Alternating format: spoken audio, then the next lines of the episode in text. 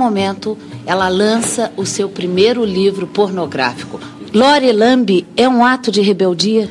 É um ato de agressão. Não é um livro, é uma banana, a Lore Lambe, que eu estou dando para o mercado editorial. Porque durante 40 anos eu trabalhei a sério. Tive um excesso de seriedade, de lucidez e não aconteceu absolutamente nada.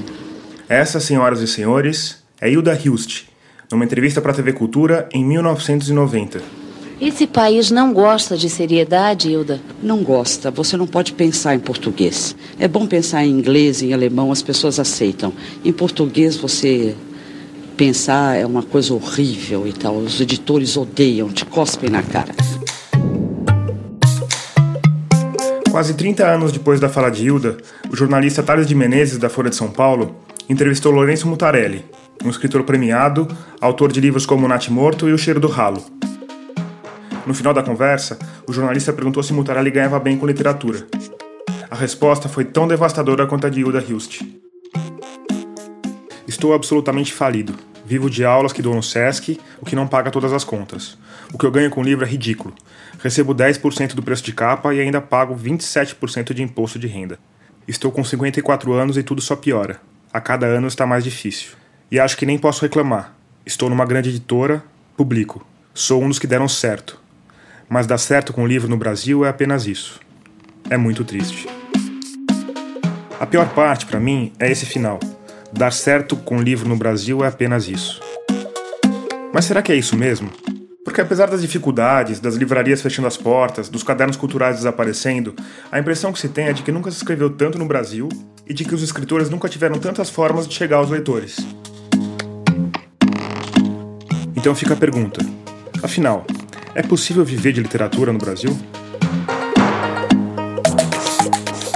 Eu sou Tomás Chiaverini e vou tentar responder essa perguntinha malandra nesse primeiro episódio de Escafandro.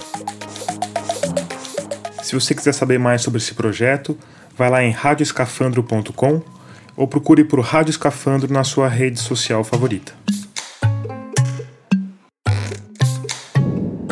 Meu primeiro passo para essa investigação foi escrever para uma amiga jornalista que durante anos cobriu o mercado editorial.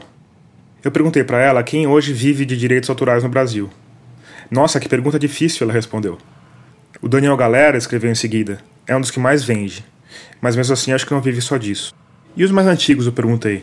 Sei lá, o Rubem Fonseca, nosso maior escritor policial, adaptado para televisão, cinema, teatro. O Rubem Fonseca, ela disse, que eu saiba, não vende quase nada. Por que você não fala com Santiago Nazarian? Ela sugeriu. Lembro que há algum tempo ele fez algumas matérias sobre isso para a Folha de São Paulo. Alô? Alô, é o Santiago? Isso. Ô, Santiago, é o Tomás. Tudo bom? Tudo bem? Tá me ouvindo bem?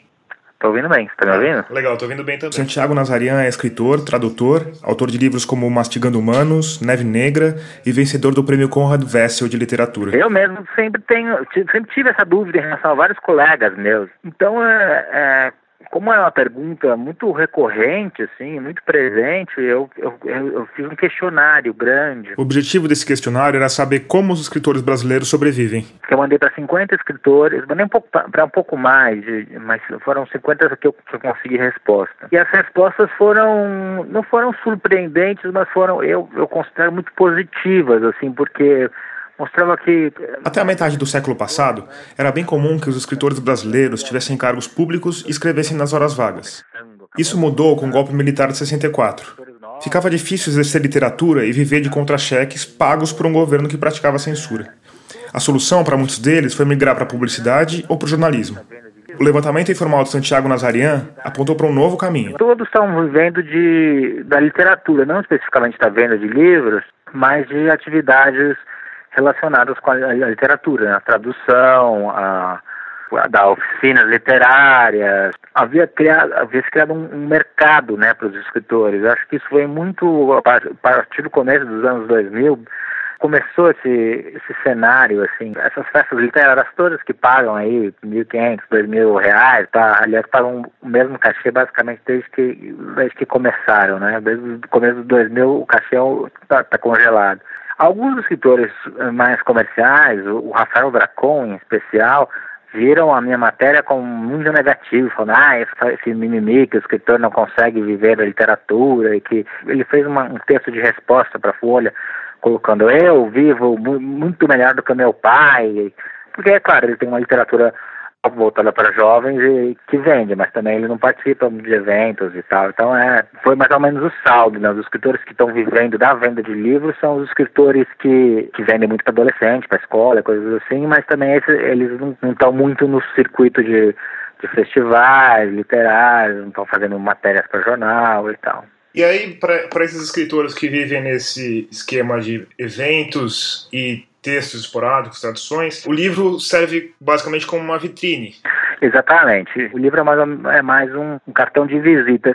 Mas é, é, é, interessante notar também que a matéria que essa matéria que eu escrevi já tem uns quatro anos, né? A matéria é de dezembro de 2014. Então é isso. Quando a gente estava conversando, ela tinha quase quatro anos. Eu acho que de lá para cá a situação deteriorou muito, assim não pagam mais cachê, acham que o escritor está lá só para divulgar o livro. Então, quer dizer, o livro serve para divulgação do escritor como personalidade intelectual.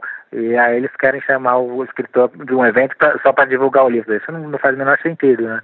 Mas na literatura eu acho que está um pouco assim. E a entrevista do Mutarelli na Folha revela bem isso, assim, né? E a gente vai numa crescente, conquista um espaço, conquista certos prêmios, certo prestígio, mas isso não vai se, não está se revelando em mais dinheiro, em mais mais trabalho, um pouco pela crise, um pouco pelo, pelo o mercado ter murchado mesmo, né? O Sérgio Santana, né, que é escritor também, é, ele causou uma certa polêmica. O, foi um dos, o Sérgio Santana foi um dos que eu mandei o questionário, ele não respondeu, ele não conseguia responder, ele ele falava, ele, ele falava onde que eu clico? Ele, ele escreve, porque, ele escreve à mão, né? Diz que ele escreve É, porque era uma coisa de. Ele achou muito complicado, porque, porque tinha um, várias alternativas, só que a pessoa tinha que fazer isso no computador, assim, não era um programa. Ele, ele ficou, teve uma boa, boa vontade, mandou várias vezes, ah, já era muito complicado, ele desistiu de responder. Ele recentemente, ele escreveu que o, que o Brasil precisa mais de leitores do que de escritores, né?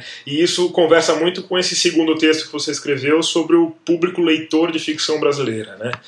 É, queria que você me falasse um pouco sobre essa sua segunda investigação aí, me, me conta um pouco sobre o que foi ela e o que, que você descobriu. É, é, 90% das pessoas que dos leitores que escrevem para me elogiar, para falar que leram um livro meu. Às vezes nem leram o livro, mas falar, vem com essa, adorei teu livro, eu também escrevo, e daí vem o pedido para eu ler um original, indicar editora, ou, ou escrever uma orelha, ou sei lá. Eu acho, de certa forma, natural, né? Assim, quem gosta muito de ler, vai, quer escrever. E eh, a literatura escrita não, não tem uma técnica tão uh, identificável como a música, por exemplo. Né? Então, se você gosta de, você gosta de música, você gosta de rock, sei lá, é, não necessariamente se você vai ter a técnica para tocar guitarra, mas o, o, a, o, leitor, né, que gosta muito de ler, ele já tem a técnica principal para a escrita, que é a alfabetização, né? Ele tem, então ele se acha capaz muitas vezes ele não tem outras as, as técnicas mais refinadas para estruturar um texto. Então é, a matéria que eu fiz para a Folha é meio isso, investigar assim, quem é que lê literatura brasileira que não estavam de alguma certa forma participando do, me, do meio, assim. Eu lembro que eu fiquei mandando para vários amigos escritores, você tem algum você tem algum leitor fiel que não escreva, que nunca tenha publicado e tal? Eu fazia academia, né? Eu tinha uma, menina, uma, uma mulher que eu sempre via na academia lendo livros, lendo o Galera, o William Fuchs e tal, e eu fui lá abordar ela, falei, você lê muito literatura, né, brasileira, contemporânea, pode dar? E ela, tipo, tinha lido, sei lá, os três livros que eu tinha visto ela lendo de literatura brasileira eram os que ela tinha lido. Então foi difícil achar esses personagens, assim, quem lesse uh, literatura brasileira contemporânea e não fosse escritor. É muito um, é um meio muito autofágico, né? Senta aqui no meu colo. Não, Evandro, é, eu tô gorda, pesada. Você sabe que eu sou broxa, Marcelinho, senta à vontade. Todo show que a gente começa, o Marcelinho fala assim, Evandro, e o amor? Aí eu respondo, nessa altura da minha vida, acho mais fácil escrever um livro que fazer uma mulher gozar. O lançamento de Bagageiro, o último livro do Marcelino Freire, aconteceu num bar, não numa livraria. E foi um sucesso, com 238 exemplares vendidos. Estavam por lá escritores de renome como Joca Rainer Terron, Milton Ratum, Ivana de Arruda Leite, além do Evandro Afonso Ferreira, protagonista do diálogo infame que você acabou de escutar. Tira uma foto aqui no meio. Não, não precisa posar. Eu deixei o microfone ligado em cima da mesa de autógrafos, ao lado de um balde de gelo com três garrafas de cerveja, e passei algum tempo na fila escutando os pedaços de conversa. Pelo que eu ouvi em pouco mais de uma hora, seria bem difícil achar alguém ali que não fosse também escritor ou aspirante a escritor. Eu vou publicar, Marcelino! Vou publicar daqui publicar. Alguns dias depois eu reencontrei o Marcelino no Sesc 24 de Maio, no centro de São Paulo. A gente conversou numa sala vazia que mais tarde estaria cheia de alunos de uma oficina de criação literária administrada por ele. Ao fundo, em alguns momentos, você vai ouvir o som de uma ópera. Isso não foi planejado, mas no fim a gente achou que combinou com o tom da conversa. Eu sou Marcolino Freitas. Muita gente me confunde com Marcolino Freitas, Marcelo Freixo. Eu sou Marcelino Freire, sou nordestino, né? Sou do sertão de Pernambuco, nasci em Sertânia. Morei em Paulo Afonso, na Bahia, morei no Recife. Aos 24 anos vim para São Paulo, estou com 51, moro há 27 anos em São Paulo. Sou escritor, dizem que eu sou agitador cultural, eu sou agitado cultural. Além de agitado cultural, o Marcelino é autor de livros como Angu de Sangue, Nossos Ossos e Contos Negreiros, pelo qual ganhou o Jabuti de 2006. Nesse momento que estou conversando com você, tem uma balada literária para acontecer e eu estou na batalha para que ela aconteça. Então, além de escritor, eu acabo organizando algumas outras coisas, algumas outras frentes de batalha para a literatura. Eu comecei perguntando para o Marcelino sobre essa questão de que todos os leitores de ficção brasileira parecem também aspirantes a escritor. Depois eu comentei a frase do Sérgio Santana, de que a gente precisa de mais leitores e menos escritores. Pode observar, Sérgio Santana tem 70 e poucos anos, 76 anos, né? uma vida toda dedicada à literatura. Ele vê escritor aparecendo de tudo que é árvore, né? Você balança uma árvore em Salvador, caem 10, 20 poetas lá de cima. É que, que bom que, eles, que todo mundo esteja escrevendo, é mesmo a internet, né? As pessoas dizem, ah, estão escrevendo muita coisa, nossa, tanto lixo. Não, mas a gente produz lixo. Né? Deixa todo mundo escrever, se expressar da maneira que quiser expressar, fazer seus posts, suas suas poesias fast food. Eu gosto de citar uma frase do Antônio Lobo Antunes, escritor português, que perguntaram para ele: não se incomoda tanta gente escrevendo hoje em dia? Ele disse: Não, pior seria se pintassem. Imagine o cheiro de tinta. E se, se fossem bateristas, então? Imagina bateristas, o barulho que seria. Os escritores não, tão, não têm um, um, uma penca de escritores aglomerados na Academia Brasileira de Letras? Para cada academia, vários grupos na periferia fazendo sua literatura mais movimentada, né? mais presente nas vielas, nos becos, nos bares, ao lado dos provolones, das batatas fritas. Depois da poesia com fritas, a gente falou de rotina. Estando acordado, eu agito, mas eu preferia ficar dormindo. do Lourenço Mutarelli. Ou seja, ele com o talento dele em um outro país mais decente já teria uma vida pelo menos mais tranquila, né? E da crise no mercado editorial. Se fuderam, né?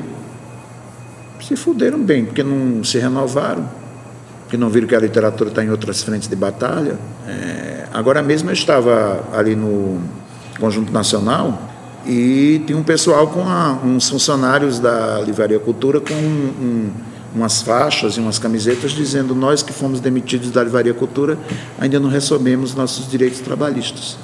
Então me parece que eles não estão pagando nenhum funcionário que eles demitiram.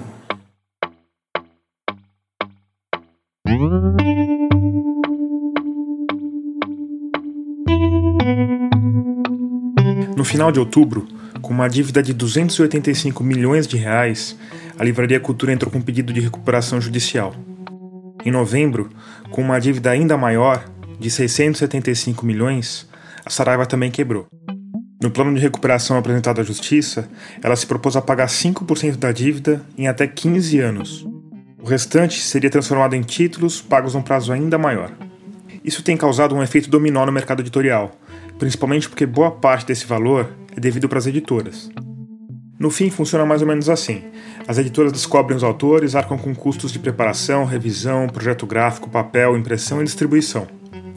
As livrarias basicamente cuidam da venda e teriam de repassar, em média, metade de cada exemplar para as editoras. E é isso que não tem acontecido. As grandes redes vendem, embolsam o dinheiro e não pagam as editoras. Que acabam num beco sem saída. Se cobram as dívidas na justiça, ficam sem uma das principais formas de escoar sua produção, se não cobram, ficam sem dinheiro para investir em novos lançamentos.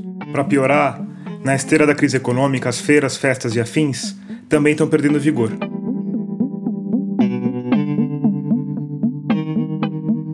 a coisa deteriorou muito. Santiago Nazarian outra vez. Entrevista do Mutarelli é muito sintoma assim, do que vários escritores têm sentido. E também eu acho que a literatura, começo dos anos 2000, ela virou a bola da vez, muito pela história do blog, né? Porque a internet era toda escrita. Os primeiros popstars, digamos assim, os que nem hoje a gente tem os youtubers, a gente tinha os blogueiros, né? Tinha toda essa coisa do, do, do escritor jovem que fazia pela internet e tal, e que era o, o acontecimento do momento, que a internet não tinha vídeo, não tinha áudio e tal. E isso foi murchando, acho, com a, primeiro que passou a bola da vez os escritores, né? Porque hoje em dia tem os youtubers e tal, ninguém lê mais blog e tal. E, e, e, também muito pelo, pela falência da cultura como um todo e pela crise econômica, que obviamente pega, cai muito mais pesado na cultura. Mas aí eu vou lá na periferia de São Paulo. Marcelino Freire. Eu encontro autores que estão é, fazendo seus próprios livros, vendendo 500 exemplares, mil exemplares, 1.500 exemplares, colocando o livro debaixo do braço e circulando com eles por aí. Você tem um apelido para isso, né? É que eu digo que o maior distribuidor de livro no país é o Sovaco, né? Você não precisa pagar nada, você pega o seu próprio livro da gráfica, vende, transforma esse dinheiro em capital para gerar novas é, impressões do livro, né? Então acho que a livraria ficou muito, a livraria muito, muito donas de si, as editoras muito de cabeça levantada, sem olhar para os, os autores, né? Sem renovar o catálogo, sem apostar em nada. Uma vez, uma, que eu tenho um cero pequeno, né, Edith. Aí uma vez um autor que eu publiquei lá pela Edith me ligou reclamando que, meus livros, que o livro dele não estava nas livrarias. Falei, cara, daqui a pouco nem as livrarias estarão lá. Agora, as qualidades que alguém tem que ter para escrever um livro e para fazer uma feira, uma palestra ou um evento são diferentes, não são? A gente escrevia porque a gente era calado, né?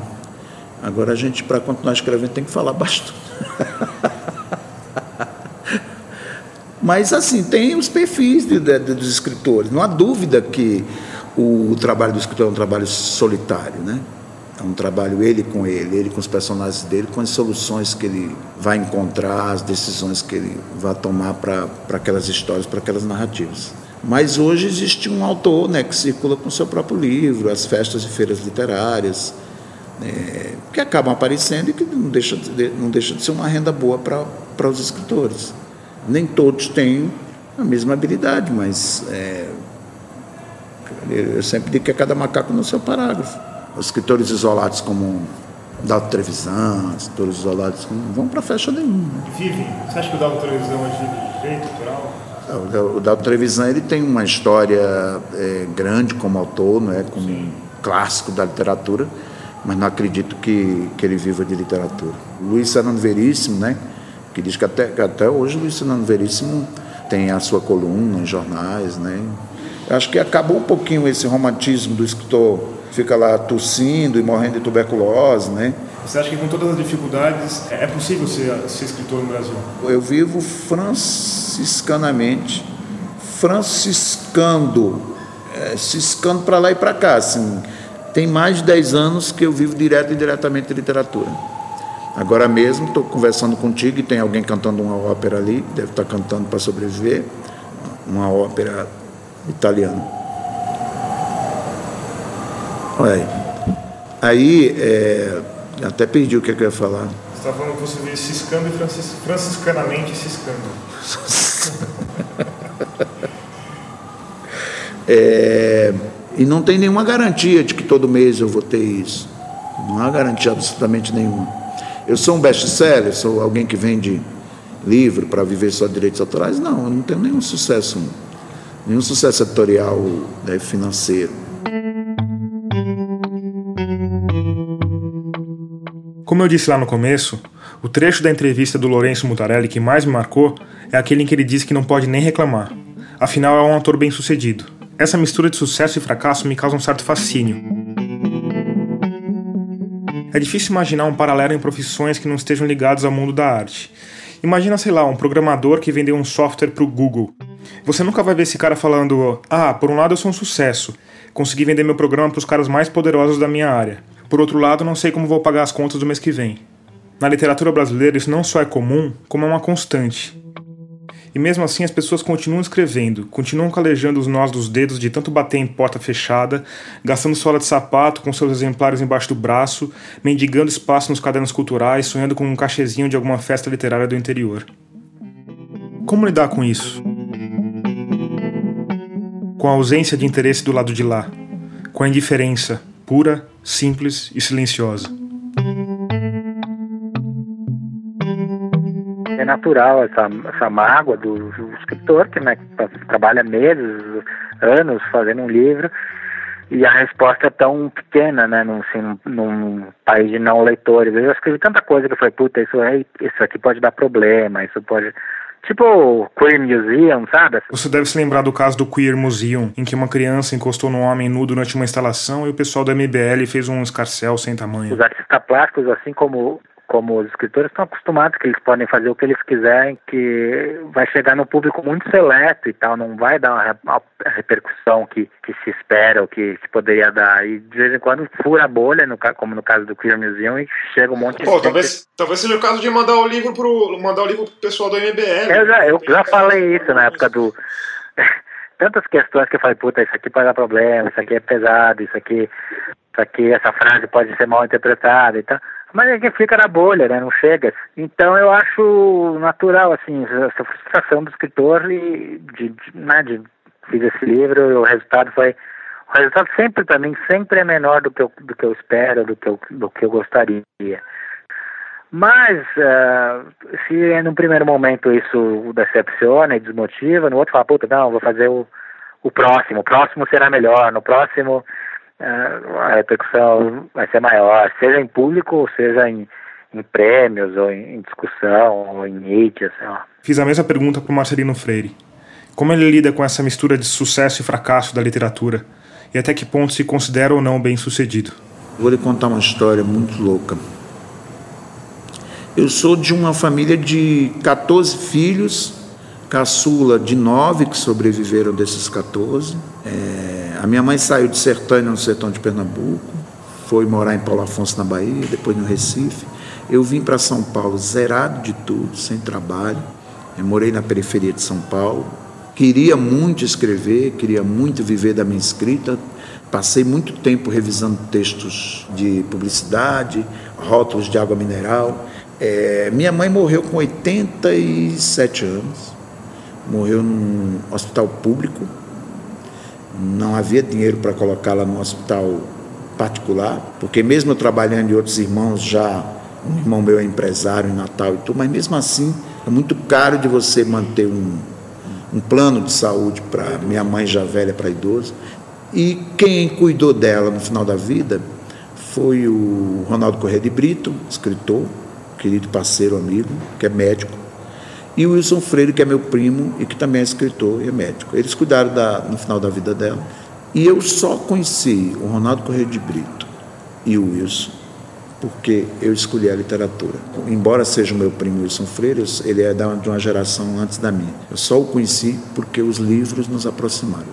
A literatura que eu escolhi possibilitou uma boa morte para minha mãe que foi o que o Ronaldo Correia Brito disse. Marcelina, sua mãe teve uma boa morte. Então, isso para mim já é um ganho extraordinário. Se você perguntar de sucesso, eu digo, eu já tenho muitas coisas empatadas aí. Agora, isso, é, isso se traduz num sucesso financeiro, isso se traduz num sucesso de posses, num sucesso de benefícios? Não. É, eu, eu, eu sempre estou devendo as baladas literárias, eu sempre, o que eu consigo pagar eu pago, o que eu não consigo pagar eu eu espalho em suaves e humilhantes prestações. Então, eu estou sempre é, nessa, nessa batalha, zero a zero, um a um, até onde tiver saúde, né? Você acha que em algum momento você vai se manter numa soma positiva mais Acho que não. Com mais tranquilidade? Não, acho que não, porque olha só o Brasil como é que está. Eu achava, as escolhas que eu fiz, isso foram escolhas minhas. E quem é que vai dizer que essas escolhas estão erradas? Não, isso é uma escolha de vida. Então ficaria até o fim da vida lutando com isso aí morrendo debaixo de, de pancada, se for possível. Porque o que está tá se avizinhando é, é isso. Mas eu estou pronto para respeitar a criança que fez essas escolhas e esse adolescente que foi fazendo essas escolhas.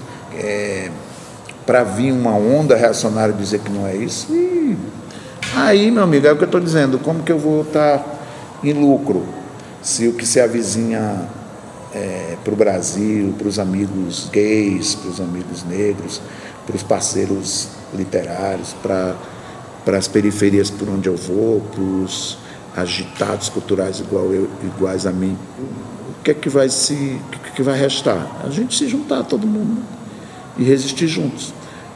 Eu, eu, eu já estou pensando na, no, de 20 a 25 de novembro, a, a programação ainda está sendo fechada, mas eu com certeza colocarei nessa balada literária, ainda dará, dará tempo de fazer isso, tudo que eles não querem, de venezuelano a travesti. É uma espécie de desobediência cívica. O meu lema agora vai ser a desobediência completa. para o bem e para o mal, essa desobediência. Mas eu estou pronto.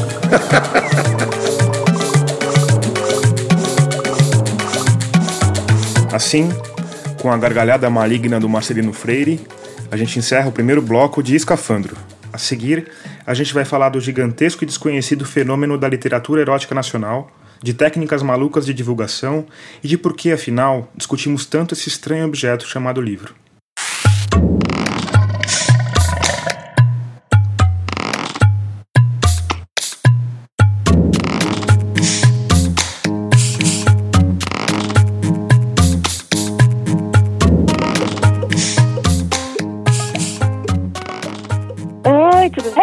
Tudo bem e por aí?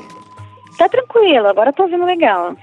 É, uma primeira pergunta antes de começar a conversar. Você prefere que eu te chame de Nana ou de Janaína?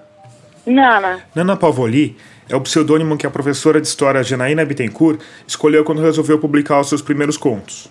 Na época, ainda dando aula, ela achou que podia ter problema com os alunos porque os livros que escrevia, e que ainda escreve no ritmo cada vez mais intenso, se encaixam no nicho da literatura erótica. Que, aliás, de nicho não tem nada é um mercado gigantesco que vem migrando dos e-books para as editoras tradicionais. Desde que estreou em 2011, ela vendeu centenas de milhares de exemplares e se tornou um dos fenômenos editoriais mais relevantes do Brasil. Nana atrai uma horda de fãs em páginas e grupos nas redes sociais, a maioria mulheres. Elas criaram até um apelido carinhoso para si mesmas, Nanetes. Para você ter uma ideia do sucesso, o livro Ferida 2, publicado em 2014, é o mais bem avaliado da Amazon do Brasil, e não do nicho de romances eróticos, da Amazon do Brasil como um todo. Ele tem impressionantes mil resenhas 5 estrelas. A título de comparação, Barba Ensopada de Sangue, do Daniel Galera, que foi publicado dois anos antes e é tido como um dos maiores sucessos editoriais recentes, tem 26 avaliações 5 estrelas no momento que a gente está gravando esse podcast, no final de 2018.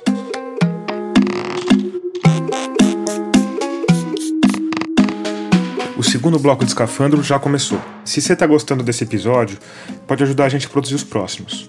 Você pode fazer isso contando sobre o programa para os amigos na mesa de bar e curtindo e compartilhando nossas postagens no Instagram e no Facebook. Mas também pode ir lá em radioescafandro.com e fazer uma contribuição, ou, melhor ainda, uma assinatura. É rápido, simples e você pode escolher o valor da contribuição. Agora vamos voltar para Nana Pavoli.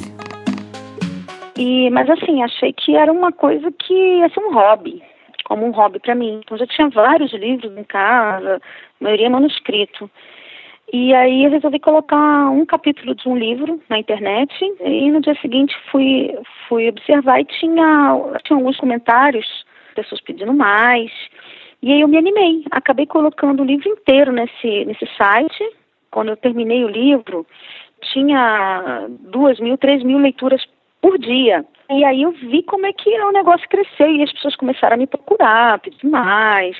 É, dali eu me animei, fiz um grupo no Facebook, um grupo fechado. É, as meninas, as fãs começaram a se chamar Nanetes, elas mesmas falavam, ah, somos Nanetes, é, se intitulando assim, né, por, por meu nome Nana, como fã-clube. Daí para frente eu, eu pensei, comecei a pensar uma maneira de vender fui, fiz aquela coisa tradicional de mandar livro para editora, né, esperar resposta e não tive resposta nenhuma. E foi quando eu, eu, nas minhas pesquisas, eu descobri a Amazon, era bem recente no Brasil, e eu coloquei um livro meu lá, inteiro, para venda. difícil já foi feito, certo?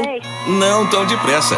Você sabia o que estava fazendo quando escreveu o livro, mas publicá-lo, hum, isso não é para você. E nem escrever cartas de apresentação, procurar agentes, etc. Você é um contador de histórias, não um editor. Você sempre sonhou em alcançar seus leitores, além de poder largar o seu emprego. Isso que você está ouvindo é um vídeo da Amazon para divulgação de um sistema chamado Kindle Direct Publishing. É uma animação bem boba de um homem palito sentado em frente a um computador. Você mesmo escreve a descrição do livro, afinal você é o autor. E você escolhe em que categoria seu livro aparecerá, o que ajudará seus leitores a achá-lo mais facilmente. É você quem manda. E é isso mesmo. Pelo sistema da gigante americana, qualquer um pode publicar. Basta carregar o texto no formato correto, em Word mesmo. Se você não tiver uma capa, os caras oferecem uma série de capas pré-prontas para você. Se não tiver uma foto, eles oferecem um banco de imagens gratuito. Depois você escolhe o preço, a categoria em que o livro se enquadra e pronto. Em um ou dois dias, seu livro está disponível para venda no mundo inteiro. Para publicar pela Amazon, você não precisa nem conversar com o um ser humano. Isso mesmo! Lembra-se daquele primeiro livro que você escreveu há anos? Aquele que está juntando poeira no seu hard drive? É esse mesmo. Agora ele terá a chance de ver a luz do dia. E eu coloquei e também não esperava vender muito, porque meus livros estavam disponíveis na internet de graça. Mas eu fiquei surpresa que já no primeiro mês eu tive uma venda muito boa, que no segundo mês eu já ganhava mais do que ganhando dando aula. No segundo mês, com um livro? Com um livro. Como é que, qual que era o título desse O livro chamava, livro? chama Redenção de um Cafajeste. É um, é um dos seus mais clássicos, vamos dizer assim, mais vendidos? Não, é, um dos meus livros mais vendidos. Ele, é, ele faz parte de uma, de uma trilogia. Ele ficou muito tempo em primeiro lugar dos mais vendidos. E aí eu me animei e comecei a colocar outros livros que eu já tinha escrito, que eu já tinha colocado no blog. E assim, foi, foi surpreendente mesmo como eu vendi bem. Eu trabalhava na época dando aula, né, em duas escolas, e era complicado o tempo para trabalhar, para escrever. E isso aí, já, essa, essa parte de, de colocar na Amazon, tudo foi em 2013. É, eu resolvi nesse ano tirar um ano para mim só para escrever. Foi um teste, assim, para ver se ia dar certo. E nunca mais voltei. E aí tem uma. A Amazon tem, tem essa coisa do Kindle Unlimited, né? Tem. Que você, você vende pro. O Kindle Unlimited é uma espécie de Netflix dos livros. O assinante paga uma taxa mensal e pode ler quanto quiser dentro da plataforma. Os autores que aderem ao programa passam a ser remunerados também por página lida e podem acompanhar as leituras praticamente em tempo real. A Dona Maria de Jesus vira uma página digital em Uberlândia e o gráfico de Nana Pavoli sobe um tiquinho no Rio de Janeiro. Hoje em dia, o autor ele ganha muito mais por esse programa do que pela, realmente pela venda. Só no primeiro mês, eu tive 15 milhões de leituras. De páginas lidas ou de... De páginas lidas. 15 milhões de páginas lidas. O que, o que eu achei surpreendente, porque eu não imaginava tanta leitura assim é, e você sabe, em um, um, mês teve mais de 500 avaliações positivas no meu livro Nossa. na Amazon, sabe? Então, 500. assim. É mais de 500 avaliações de 5 estrelas na Amazon. É muita coisa, né? É muita coisa. E você já. Você faz uma conta, porque aí fica tudo meio embolado aí, né? Página lida, leitura no blog, uhum. livro de papel, livro digital. Você já tentou fazer uma conta de quantos exemplares você vendeu? Se fosse se fosse usar a régua de exemplar? O que eu sei é quantos e-books eu já vendi na Amazon, já passou de 100 mil. Livros físicos, a última estimativa que eu tinha feito, estava chegando, estava 90 mil mais ou menos de livros físicos. Isso aí, final do ano passado. E você ganha mais do que você ganharia como, como professora? Muito mais. Quantas vezes mais você fez essa conta? Ah, bem mais. Nossa, no mínimo 10 vezes mais. No mínimo. Eu lembro que quando, quando chegou essa coisa da, da esse sistema de leitura por página da Amazon, surgiu uma, uma discussão. No... Esse sistema todo da Amazon tem gerado certa controvérsia ao redor do planeta. Primeiro, porque as editoras tradicionais, historicamente, têm servido como um selo de qualidade. O sistema também esquece de profissionais como preparadores, revisores, designers e editores, que ao longo dos séculos têm trabalhado junto dos escritores para tornar os livros melhores. Mas o problema maior é que os custos da Amazon, que opera globalmente com sistemas automatizados de produção em massa, acabam sendo muito menores. Os livros acabam saindo muito mais barato e fica certa dúvida sobre a capacidade das editoras tradicionais de competirem nesse mercado. O sistema de remuneração por página também tem gerado polêmica. Muita gente acha que a longo prazo ele pode chegar a mudar a forma da literatura mundial. Se o que vale é a quantidade de páginas viradas, a tendência é que os livros fiquem maiores e recheados de ganchos narrativos, para prender o leitor até o final. Eu perguntei sobre esse último tópico para Nana Palvoli, se ela tinha mudado o jeito de escrever por causa do sistema que remunera por página lida. Não, de maneira alguma, até porque eu, meus livros não são livros pequenos, em geral, de, de 400, 500, até 600 páginas, e essa questão do, do gancho que você cria nos capítulos, eu sempre fiz.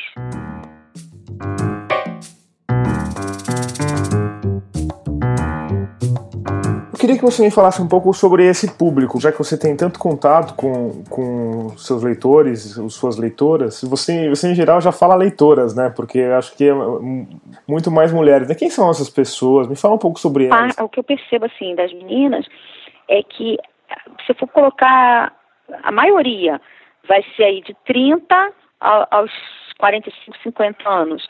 A maioria é casada, trabalham fora e também donas de casa, né? Mas não, as pessoas pensam assim, ah, tem muita solteira e muita, muita dona de casa. Não. Tem muitas mulheres casadas mesmo, sabe? Tem advogadas, tem médicas, tem professoras.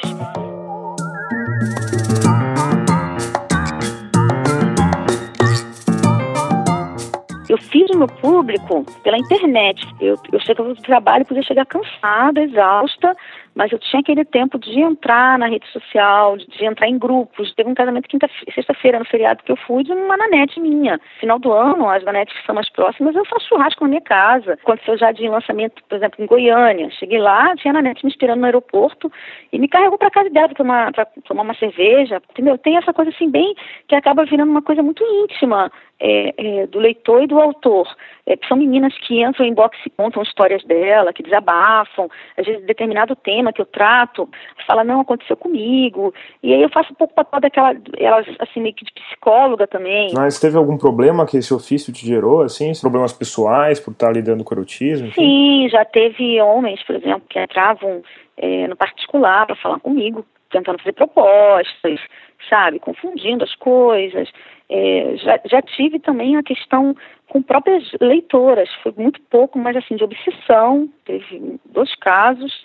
Mas que, que, que, conta um pouco, o que, que elas faziam, essas leitoras? É, quando, por exemplo, arrumava um namorado, alguma coisa ficar com ciúme, achar que podia, se alguém falasse alguma coisa minha, mal de mim ou do meu trabalho na internet, entrar para brigar com as pessoas, para xingar, achando que estava me defendendo, e, e, querer que a minha atenção fosse só para ela, e, e com ciúme de se eu falasse de alguma outra leitora, coisas assim começaram a ficar fora de controle. E aí eu tive que chamar para conversar, aí não adiantou, e eu, eu fui falando, fui me afastando, fui dando um gelo, até que a caso que aconteceu, uma delas se afastou totalmente, me excluiu de tudo, e eu agradeço por isso. E a outra melhorou. Agora é uma leitura lá que fica na dela, quando vai em lançamento, se porta bem. Mas acontece essas loucuras, assim. Agora, essa história da, da leitora que te, que te segue, que sai defendendo, te defendendo localmente, dá um bom livro isso daí. Dá, dá um enredo bom. É cada coisa que você vê que você não imagina, sabe? E, e essa questão da obsessão mesmo, de achar que o autor é, é já aconteceu até. Eu tenho uma amiga que é, é minha leitora, que ela é psicoterapeuta eu encaminhar para minha amiga, entendeu? Casos mais graves. E, e, você sempre escreveu literatura erótica ou você já escreveu outros gêneros também? Eu, quando comecei a escrever, né, eu era muito nova, 11 anos, ainda não era o erotismo, não tinha como, mas era romance. Eu, mas eu sabia que eu queria escrever literatura erótica, porque eu, eu li sem querer um romance erótico quando eu era muito nova, eu tinha 12 anos. Se você nunca leu um livro da Dona Pavoli, provavelmente está se perguntando quão erótico eles são. Bom, a maioria deles é bem erótica. A parte sexual do livro eu uso de maneira explícita mesmo. Uns mais, outros menos. Por exemplo, esse livro que eu estou te falando desse ano, o nome do livro é Além do Olhar. Esse livro, ele foi um pedido, assim, de uma, uma leitora minha, na net, que ela é tetraplégica. E o Ramon, o personagem principal do livro, ele é paraplégico. Então, não tinha nem como fazer um livro tão erótico assim. É um livro sensual, ele tem algumas cenas, mas ele não é muito erótico e tal. E o livro fez tanto sucesso quanto, por exemplo, a Redenção de um Cafajeste, que é super erótico. Você acha que o sexo não é determinante para o Não pro, é. Pro, Se o sexo for determinante num livro, num romance erótico, ele deixa de ser um romance erótico, entendeu? Ele perde a essência. E aí a, o leitor também perde interesse. Só quer se envolver mesmo, quer se apaixonar. É muito comum as meninas dizerem que estão apaixonadas pelo personagem, ou que gostariam de ser determinada personagem feminina. É questão do sonho, da fantasia e, e do romance ali, né? Que tem que estar misturado. Bom, não parece haver muita dúvida quanto ao que as meninas de Nana Pavoli querem num livro. Sonho, romance e algumas gotinhas de tabasco. Talvez um pouco mais do que algumas gotinhas. Mas e o restante dos leitores? Por que alguém resolve mergulhar no universo árido e sombrio de um Dostoiévski, nas perversões freudianas de um Philip Roth, no pessimismo irônico de um Saramago. Por que tem tanta gente que cultiva esse hábito estranho de parar tudo o que está fazendo, abrir um livro e ler? Além disso, sabendo que é humanamente impossível ler todos os livros consagrados ao longo do tempo, por que alguém vai se meter a ler ficção contemporânea de um autor desconhecido ou pouco conhecido? A gente tem uma outra visão do mundo que, do mundo que a gente pertence. Santiago Nazarian, outra vez. E a literatura clássica tem uma visão de grandes questões que, que permanecem. E a literatura contemporânea traz muitas questões de, de hoje, que talvez algumas passem, alguns livros não, não vão ficar mesmo, não, só fazem sentido hoje em dia. O ano passado eu fui, eu fui para o Paraná, eu falei com, com jovens nas bibliotecas e tal, e uma menina, uma menina adolescente, devia ter uns 14 anos, uma das perguntas que ela, que ela fez era se você parasse de escrever hoje, ia fazer diferença para quem? Tenho vários remédios em casa, é, muitos livros que circulam o meu ambiente de trabalho, que foram livros que têm mais de... Marcelino Freire. Dezenas de anos, centenas de anos, né? E que estão sempre lá, como um remédio que eu posso utilizar a qualquer momento. É, serve para a gente compreender o mundo, olhar mais adiante. O escritor ele adivinha o pensamento das pessoas. Né? Estou precisando entender um pouco as injustiças à minha volta, ou gritar um pouco mais firmemente é, acerca dos meus direitos. Eu vou lá e olho, digo, eu estou precisando hoje de uma dose de Fernando Pessoa. Me sentir menos solitário, né? Você não vê que diante de tanta, tanto absurdo à nossa volta, de tanta coisa é, estranha acontecendo, as pessoas sempre vão lá e pegam um Brecht, Beckett para citar, pegam uma Clarice Lispector para tentar entender o que está acontecendo à nossa volta. É, eles vão sempre nesse arsenal aí lírico, esse arsenal lírico e delírico, né? Aqui eu coordeno oficinas de literatura, o que eu vejo de pessoas produzindo livros extraordinários. Aí eu me sinto acompanhado. Na verdade, no fundo, no fundo, o que eu quero com as minhas oficinas e o que eu quero com esses autores que eu leio hoje são parceiros de cerveja. Eu quero beber com eles e ficar bêbado, e me sentir menos solitário e, e mais bêbado.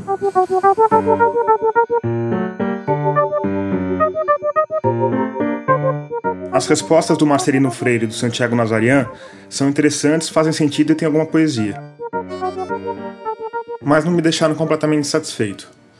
O argumento do Marcelino é pessoal, porque ele precisa dos livros e dos seus colegas escritores. O do Santiago Nazarian é mais amplo, mas tem um problema. Ele fala dos livros como uma forma de compreender o mundo, de levantar questões sobre o nosso tempo. Mas isso não é exclusividade dos livros. Afinal, o cinema e a televisão estão aí, e ninguém pode negar que filmes como, sei lá, eh, Blade Runner, Que Horas Ela Volta ou Onde os Fracos Não Têm Vez, trazem questões relevantes sobre o nosso tempo.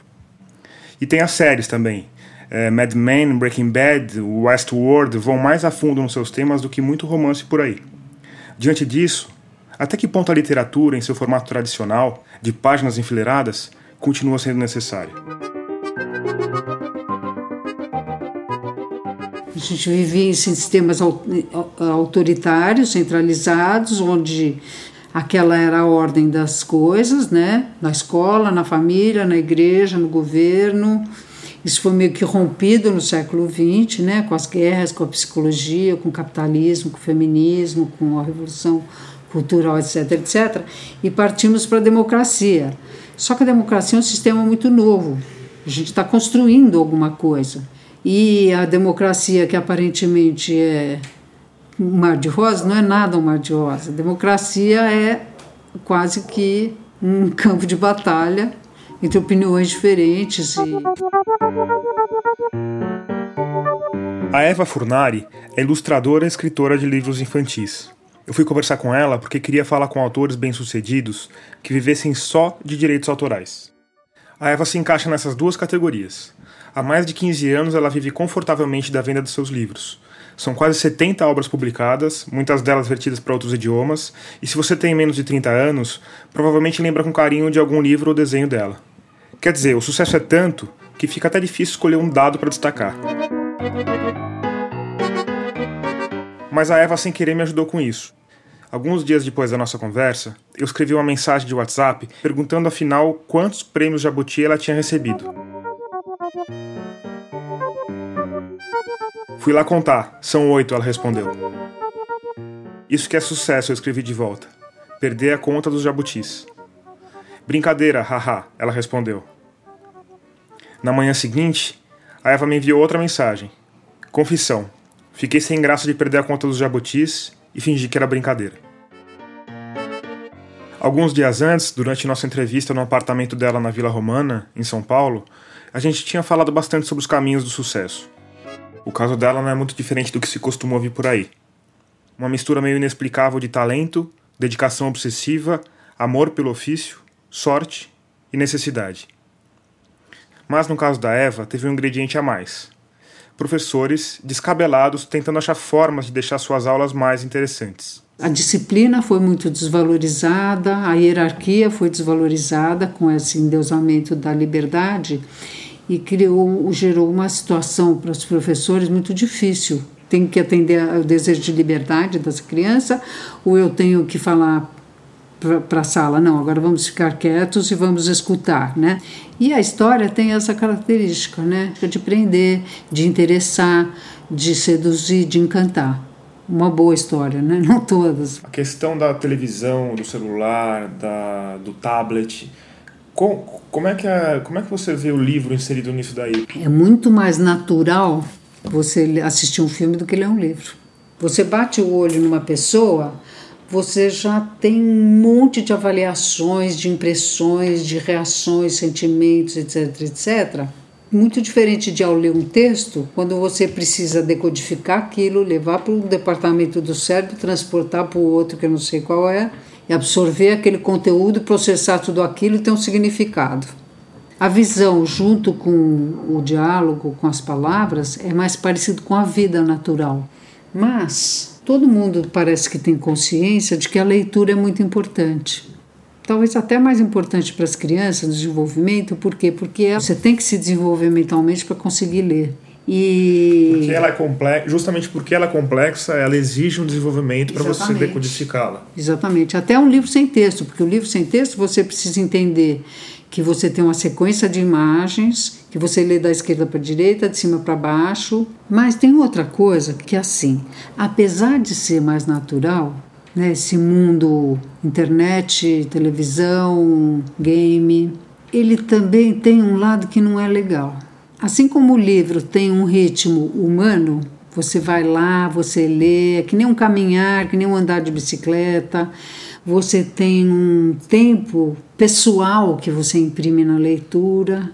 Então é uma coisa mais integrada no meu corpo, na minha mente, na minha alma. Digamos assim, a alma funciona ao ritmo de um livro. Já todo esse mundo virtual, da televisão, do game, da internet, é trem-bala, avião a jato. Então ele, de alguma forma, causa um desequilíbrio no ser, no ser humano primitivo, né? porque nós somos os mesmos dos tempos das cavernas. O, biologicamente, o corpo tem um ritmo e a mente tem outro. O corpo precisa de disciplina, precisa dormir, de comer. A mente não, a mente é um come-come. Então a gente está numa época de querer só a expansão. Então a gente não quer dormir, a gente não quer descansar, a gente não quer morrer. E eu acho que o livro, apesar de toda a dificuldade, ele traz de novo essa dimensão humana e ele traz de volta, digamos assim, uma pessoa para o seu equilíbrio. Você tem alguma dica para alguém que tenha o disparate de querer ser escritor hoje? você, acha, você acha possível hoje em dia ainda nesse nicho infanto-juvenil? Eu acho. Eu acho possível, sim. É uma equação que a gente não sabe direito como é que funciona, né? Mas eu, eu cada vez. A equação do sucesso. A é equação do sucesso. Esse é o mistério. É. Que livro que vende, que livro que não vende. É disso que você está falando? É, eu acho que é assim. Eu acho que você pode até vir com uma fórmula pronta, vender uma coisa meio oportunista, assim, didática, mas seu sucesso não é sólido. Então, acho que o ser genuíno é um ingrediente importante para quem está começando. O ter uma certa humildade também. Aprender a olhar, aprender o que, que os outros fazem. No caso de livros infantis juvenis, você precisa ter um vínculo com a criança. Eu olho para uma criança, eu sei que eu sou ligada naquele universo. Eu tenho talvez uma, entre aspas, uma infantilidade que eu mantive, que até me causou problemas, né? na hora de pagar as contas. Mas atualmente eu consigo administrar bem isso. e fazer a coisa bem feita, né? Perfeito a gente não consegue, mas a gente consegue bem feito. Não sei quem disse em algum livro aí que eu li, falou assim, é melhor um grande contador de história que tem uma coisa menor para contar do que o cara que tem uma história genial, mas não sabe contar. Me lembrou do, do Velho e o Mar do Hemingway, né? Exatamente. Tem um, o cara foi lá pescar o peixe, pegou o peixe, não conseguiu voltar com ele para casa Exatamente. e o livro é magistral. Né? Exatamente. E Eva, você falou muito dessa, dessa questão da importância do livro para as crianças, da questão da televisão, do tempo, não sei o quê. E o adulto? As pessoas gostam de histórias. Ela liga o rádio de manhã para ouvir uma história, ela liga a televisão para ouvir uma história, ela quer fazer uma fofoca com o vizinho, que é uma história. As pessoas têm essa, esse desejo, né? Gostoso, você dribla os tédios, dribla os faltas de sentido da vida. Mas eu acho que o pulo do gato é você fazer uma coisa interessante na literatura. Não tem não tem paternalismo, não tem bondade, né? é puro Darwin, é pura sobrevivência, entendeu? Agora, tem pessoas criando coisas interessantes e, claro. e relevantes, mas que não, não encontram o seu público leitor. E eu acho que alguns autores, não é para todo mundo, eles conseguem captar alguma coisa que está emergindo no inconsciente coletivo, que é uma necessidade. O Harry Potter, por exemplo, foi para uma geração que não tinha educação religiosa. Nunca ninguém ensinou aquelas crianças a rezar, ou que existe uma sabedoria superior, ou que existe um mistério superior da vida pura materialidade. O Harry Potter oferece essa transcendência, oferece essa mistério. Além de ser magistralmente bem escrito, né? Além de ser magistralmente bem escrito, se ler as 15 primeiras páginas, você fala, pronto, estou capturado para sete livros gigantes. O outro livro, por exemplo, que é A Culpa é das Estrelas, a história de uma menina que tem câncer, que namora com um cara que tem câncer. Numa época o quê? Que não, ninguém fala de doença para os jovens, ninguém fala de envelhecimento, ninguém fala de morte. Não existe ritual de morte. Só que é uma coisa arquetípica, humana, que o ser humano tem necessidade. É uma inquietação, a maior inquietação do ser humano. É a maior inquietação, só que ninguém fala disso para os jovens. E acontece que isso vira um best-seller. Por quê? Alguém está falando de doença, meu. Alguém está falando da fragilidade, alguém está falando de como se enfrenta isso. Crepúsculo. O capitalismo é um, vampira, é um é vampirismo dos jovens. Suga o, jo o sangue dos jovens. Ele está numa armadilha lá que ele precisa trabalhar, trabalhar, não sei porquê, minha vida está sem sentido, estou deprimido, blá blá blá. Foi vampirizado.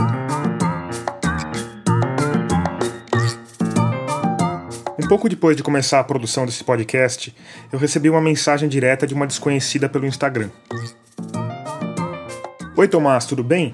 Boa tarde, carinha sorridente. Eu lancei recentemente meu primeiro trabalho literário, um romance chamado O Peso do Pássaro Morto. E eu tô passando só para avisar que tô vendendo o livro.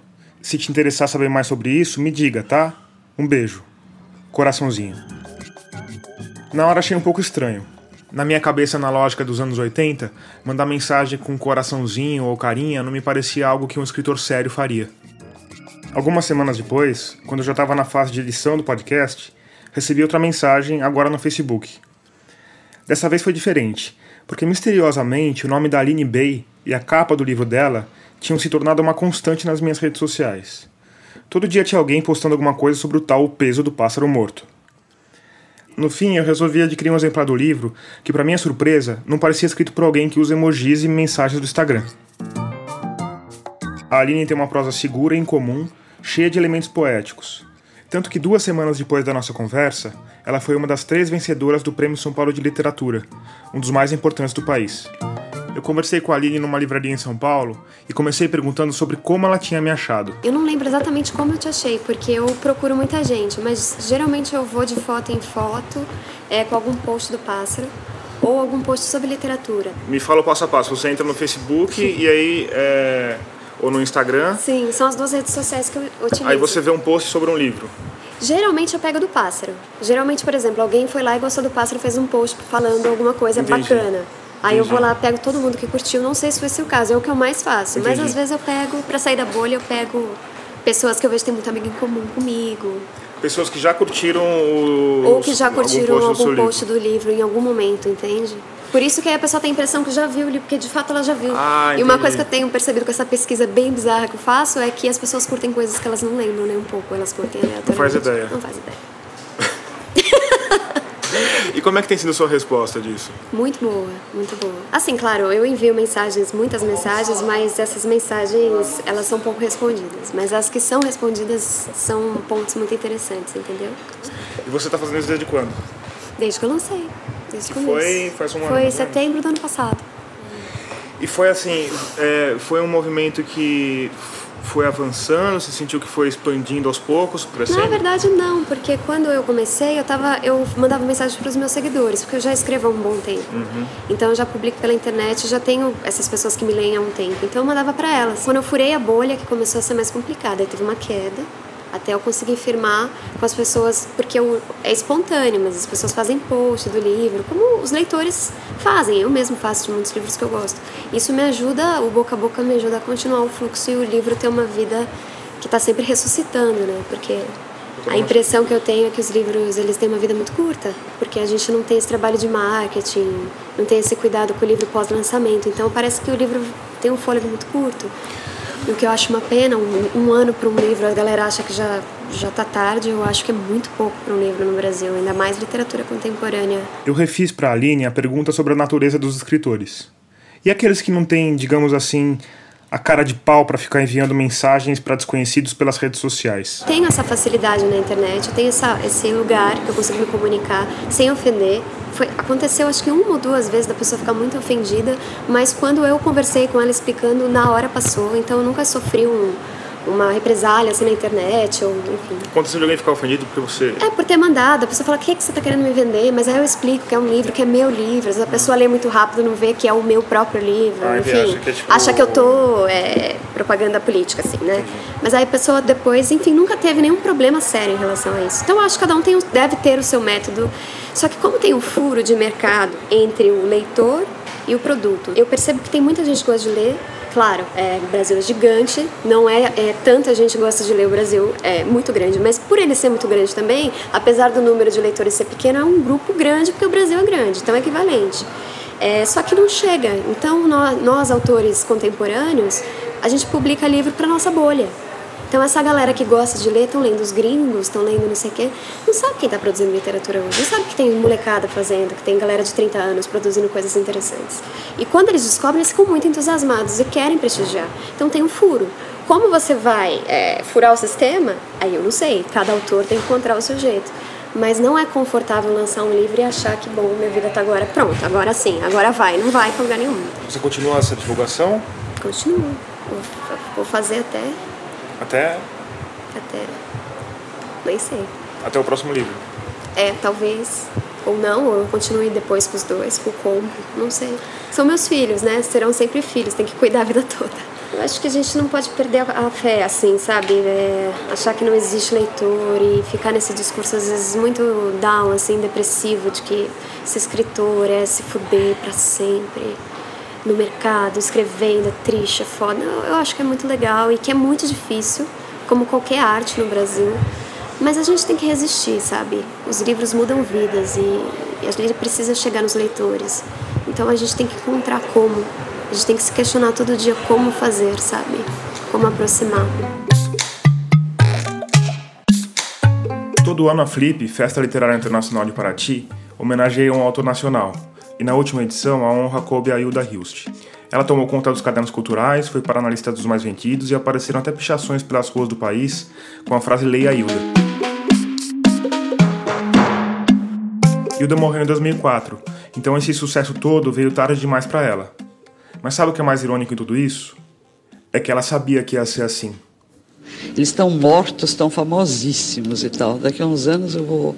Daqui a 50 anos vai ser ótimo. Eu na cova, acho que vai ser lindo, eu famosa.